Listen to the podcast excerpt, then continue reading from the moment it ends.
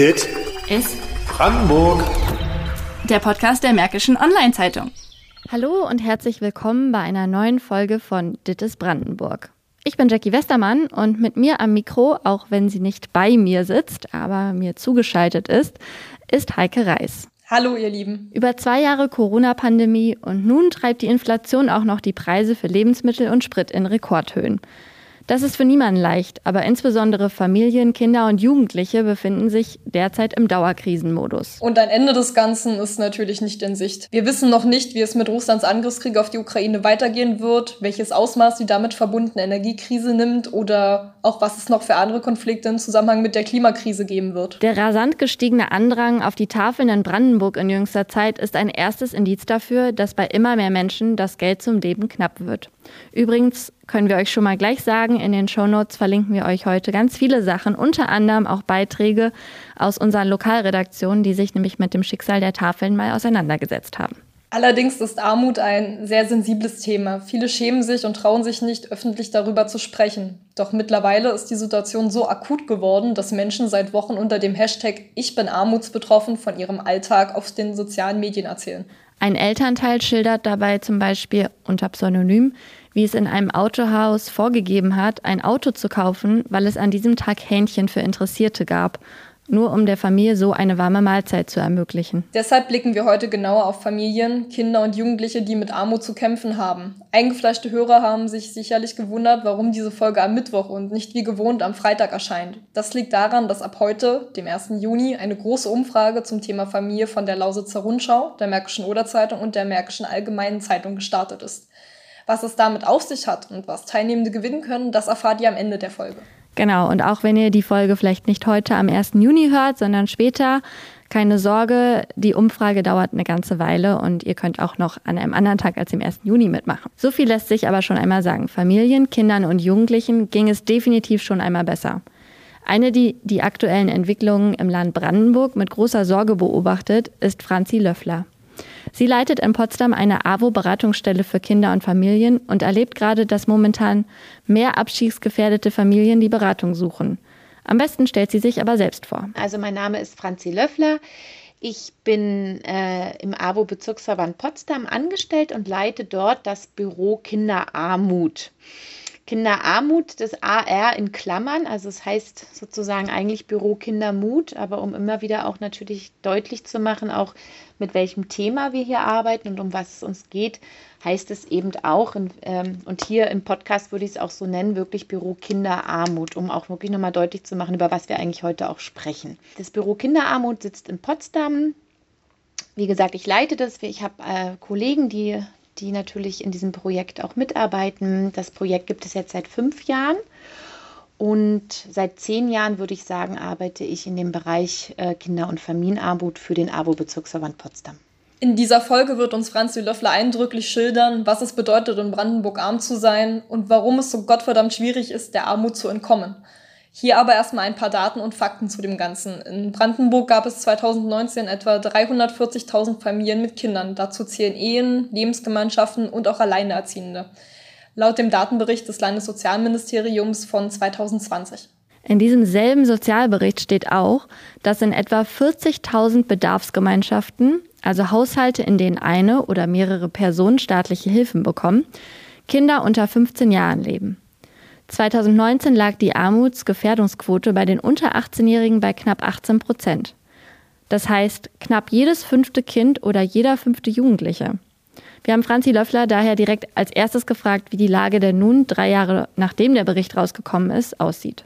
Ja, also ähm, die Lage hat sich nicht geändert. Das ähm, würde ich würde eher sagen, beziehungsweise zeigen das ja auch die Studien, dass sozusagen Corona natürlich das eigentlich auch nochmal angepfacht hat durch Einbrüche ähm, der Kurzarbeit, dass Eltern sozusagen weniger gearbeitet haben oder verschiedene Jobs annehmen mussten, um überhaupt über die Runden zu kommen. Ähm, das zeigt jetzt natürlich die Inflation, die wir gerade haben. Das ist natürlich ein absoluter Turbo, um dieses, diese Schere zwischen Arm und Reich natürlich nochmal ganz, ganz deutlich äh, zu machen. Aber es wächst eben auch an. Also das Armutsrisiko wächst an und die Mittelschicht von der wir sonst ja immer so noch vor 10, 20 Jahren die gute Mittelschicht in Anführungsstrichen gesprochen haben, rückt eigentlich in dieses Armutsrisiko. Wir haben die Tafeln schon angesprochen. Mittlerweile stehen dort Menschen an, für die ihre eigene Situation eine schlimme Überraschung ist. Und ganz viele, die dort stehen, jetzt in der Schlange sagen, das hätten wir nie geglaubt, dass wir mal jemand sind, die zur Tafel gehen müssen.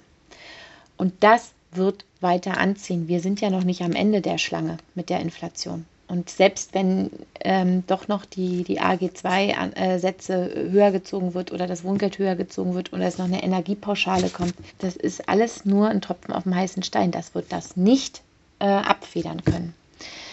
Und dann sind wir also sind immer mehr Menschen auf die Tafel angewiesen und, ähm, und immer mehr Familien vor allen Dingen sind darauf angewiesen, dass sie Hilfe von außen bekommen. Man darf das nicht vergessen, in einer Schlange bei der Tafel zu stehen für Menschen, die es noch nie gemacht haben, ist das äh, sowas von Scham behaftet, ja, sowas von, von schlimm.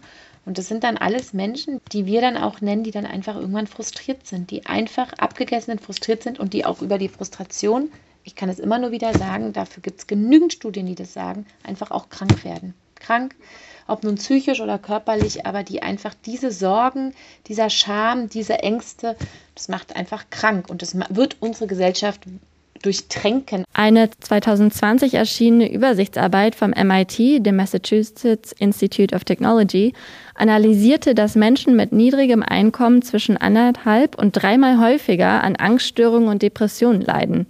Auch Schizophrenie oder Todesfälle durch Suizid seien häufiger. Franzi Löffler beschreibt einige dieser Umstände, die auf armutsbetroffene Menschen einwirken. Ich glaube, es ist ein, ähm, oder das ist die Erfahrung seit zehn Jahren, wo ich in der Kinder- und Familienarmut arbeite, einfach ein wahnsinnigen erschöpfender Zustand ist.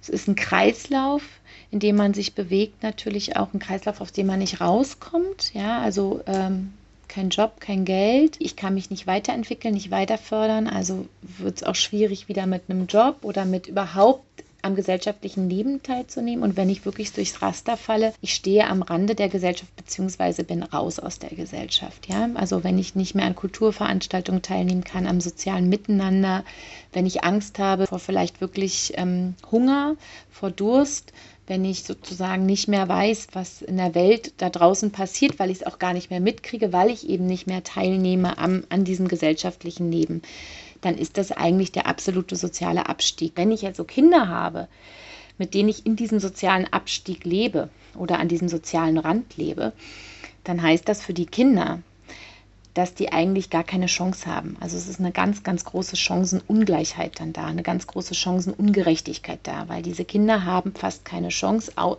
in ihrer Familie wirklich wieder in die Gesellschaft zurückzukommen. Es gibt zwar Hilfen vom Staat, darauf kommen wir gleich auch nochmal zu sprechen, aber diese zu bekommen kann unglaublich zermürbend sein. Natürlich ist auch die andere Sache, dass natürlich Eltern, die in einer wahnsinnigen Erschöpfung sind, das oftmals dann auch nicht mehr alleine wirklich zu sorgen, jeden Antrag auszufüllen, weil wenn man dann diese ganzen Anträge ausgefüllt hat und dann trotzdem aber manchmal die Leistung so weit verzögert bekommt, dass man völlig durcheinander kommt und so weiter, das haben wir jetzt hier äh, bei der Bildung und Teilhabeleistung, haben wir das hier in Potsdam ganz doll, dass eben einfach es wahnsinnig lange dauert, bis diese Anträge genehmigt worden sind. Und dann geht es dann manchmal um 20, 30 Euro, ja. Es geht gar nicht um viel. Und irgendwann gibt man einfach auf. Also dann, dann, dann passiert sowas wie eine totale Frustration. Und auch, es ist natürlich auch eine Stigmatisierung, immer wieder Anträge für 20, 30, 40 Euro zu stellen, ja, immer wieder in einer Bittstellung zu sein, obwohl es eigentlich den Familien zusteht, laut Leistungsprinzip. Ja, also sie sind SGB II-Empfänger oder Wohngeldempfänger oder Kinderzuschlagempfänger, also stehen in die Bildung und Teilhabeleistung zu. Aber sie müssen es eben alles beantragen, sie müssen alles nachweisen und so weiter und so fort. Und da gibt es keinen, wir sind ein hochbürokratisches Land, Deutschland, ja, aber das läuft so wirklich an einem ganz normalen Familienleben, läuft es total vorbei, ja. Man müsste das total entbürokratisieren, so dass eben wirklich jeder, der auch diese Leistung braucht, jedes Kind, was diese Leistungen braucht, es geht ja hier um die Kinderleistung, ja, dass das eben auch dem Kind zur Verfügung steht. Nun, wir leben in einem Sozialstaat mit entsprechenden Hilfeleistungen. Doch in der AWO-Beratungsstelle in Potsdam erleben Franzi Löffler und ihr Team, dass die Hilfen schon lange den Bedarf nicht mehr abdecken können. Deutlich wird eben, dass gerade das Finanzielle oftmals gar nicht mehr ausreichend ist für das, was sozusagen an Kosten betrifft. Eine Familie betrifft das sehr, sehr stark, weil gerade wenn ich Kinder habe, habe ich natürlich nochmal ganz andere Kosten, sehr hohe Kosten. Oftmals sind die, wir sprechen jetzt hier mal vom ähm, AG2-Satz, ist das gar nicht ausreichend für die Kinder. Viele, also alle Sozialverbände sagen ja schon seit vielen, vielen Jahren, dass äh, Kinder völlig anders finanziert werden müssten, also gerade Kinder in der Grundsicherung. Wir haben natürlich Wohngeld, wir haben Kinderzuschlag. Der Kinderzuschlag ist in den letzten Jahren sehr, sehr viel mehr äh, abgerufen worden. Das war ja ein langes Problem, dass, dass viele Familien den Kinderzuschlag nicht äh, abrufen konnten. Da ist viel Veränderung passiert, auch politische Veränderung. Und es gibt natürlich viele, viele Beratungsstellen. Und das ist ein großes soziales Netzwerk. Es gibt, und die muss es auch geben, es gibt einfach Beratungsstellen für Familien, für Menschen, die sozusagen von Armut gefährdet sind, in Armut leben, die dort ihre Anträge stellen können und so weiter und so fort. Es gibt also eigentlich ein großes Netzwerk, nur werden damit natürlich nicht alle Familien und nicht alle Kinder erreicht. Und gleichzeitig sage ich hier ganz deutlich, es ist auch nicht ausreichend. Hinzu kommt, dass die sozialen Projekte, die Familien in Not zusätzlich auffangen, nach Jahren der Krise den Stellenabbau fürchten.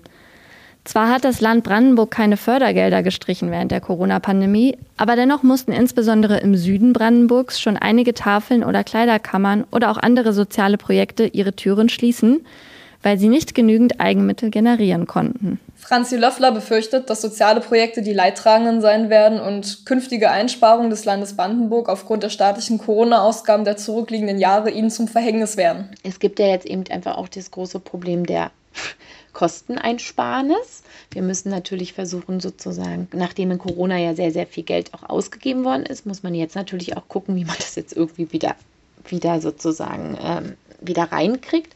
Und das trifft eben immer, wenn es um Kostensparungen geht. Seit Jahrzehnten, wir reden nur nicht gerne darüber, trifft es eben immer gerade die sozialen und die kulturellen äh, Projekte, Institutionen, Einrichtungen. Und es ist eine große, große Angst da im sozialen Bereich. Und es passiert auch schon an manchen Stellen, dass man dann eben sagt, naja, dann wird der Jugendclub eben da in was weiß ich, in Buxtehude, naja, dann wird der eben geschlossen, beziehungsweise anstelle der einen Stelle hat es eben dann nur noch eine halbe Stelle. Sind ja auch nicht so viele Kinder und Jugendliche da. Ja? Ich, ich überspitze das jetzt gerade, aber genauso läuft es dann. Die Armut ist de facto größer geworden und es werden die nächsten Studien, die rauskommen, die auch jetzt uns nochmal nach der Corona-Zeit das zeigen, auch die, die gesundheitlichen Beeinträchtigungen, die dadurch passiert sind und, und, und. Also das ist de facto größer geworden und eigentlich bräuchte es jetzt viel mehr soziale Projekte. Kommen wir nun zu den Kindern und Jugendlichen. Erst die Corona-Krise und nun herrscht ein paar tausend Kilometer östlich Krieg. Die Jüngsten der Gesellschaft müssen schon seit Jahren mit Unsicherheiten und Sorge leben. Schon jetzt beobachtet man in Potsdam, wie sich das Ganze auf die Jungen auswirkt. Kinder und Jugendliche sind gerade in einem wahnsinnigen Krisenmodus seit drei Jahren. Und das hat richtig große Auswirkungen. Also das ist sozusagen eine, ich sage jetzt mal in Anführungsstrichen, eine arm gelebte Jugendzeit oder eine arm gelebte Kinderzeit. Und das sprechen wir, wie gesagt, nicht von Finanzen. Also viele Kinder und Jugendlichen, die wir auch jetzt manchmal in der Beratung hier haben, oder auch wir arbeiten ja sehr eng mit Schulsozialarbeitern zusammen. Ähm, ja, die, die Essstörung, die Depression, die, die, die Fragen von, von Angst, äh, in die Schule zu gehen oder Angst, auch mit der Bahn zu fahren, ähm, soziale Angst, Fragen von Existenznöten, Fragen von was, ich will doch gar nichts mehr werden, weil diese Welt ist doch eh im Chaos. Also da kommt ja auch noch diese ganze Klimakrise dazu, also eigentlich noch die dritte Krise. Und es gibt einfach Studien, dass man sagt, bei 40 Prozent der Kinder hat das einfach auch wirklich langfristige, langwierige Folgen.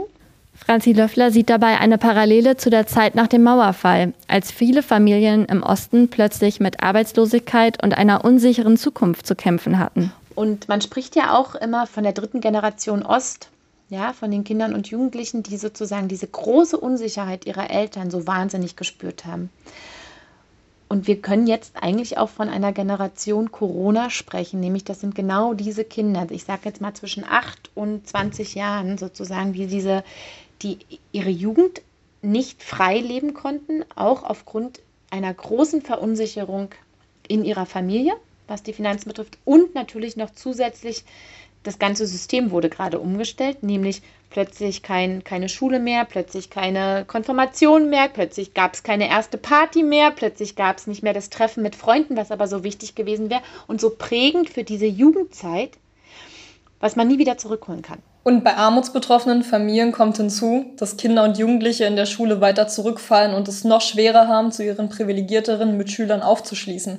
Das aktuelle Corona-Aufholprogramm vom Land helfe laut Franzi Löffler aber nur bedingt. Vor allen Dingen die Kinder, die, die von Armut bedroht sind oder eh ein Elternhaus hatten, was jetzt, sage ich mal, nicht so viel ähm, dazu beitragen konnte, zu Schulhausaufgaben, zu Lernstoff, ja.